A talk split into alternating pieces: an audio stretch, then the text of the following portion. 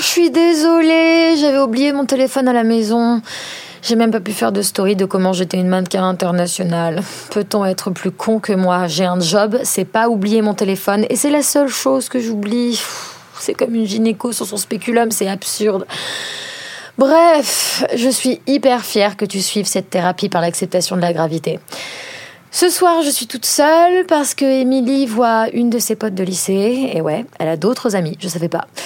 On est en amitié libre, mais ça me dérange pas.